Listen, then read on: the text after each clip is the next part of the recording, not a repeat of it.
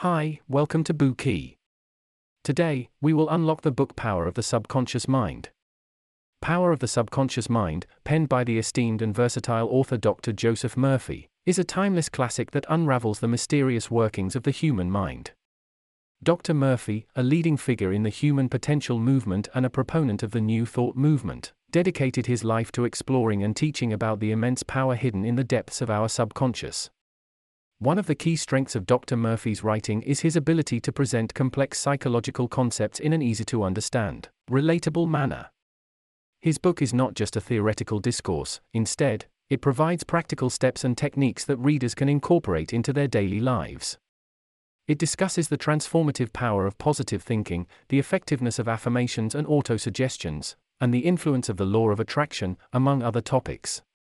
The Power of the Subconscious Mind is an enlightening and transformative book that delves into the untapped potential of our subconscious mind, teaching readers how to harness this innate power to manifest personal growth, success, and fulfillment. Written in an engaging and accessible style, this book is the ultimate guide for those seeking to make lasting, positive changes in their lives.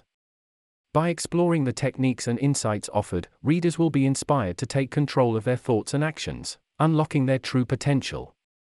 For example, consider a person suffering from chronic anxiety.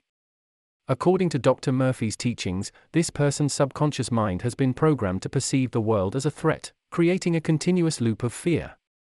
By reprogramming their subconscious mind with positive affirmations and beliefs, they can break this cycle and lead a more peaceful and fulfilling life. The book begins with an introduction to the power of positive thinking, emphasizing the importance of cultivating an optimistic mindset. Harnessing positive thoughts can lead to transformation and growth, as our thoughts have the power to shape our reality. The author explains that by focusing on the positive aspects of life, we can attract more of what we desire.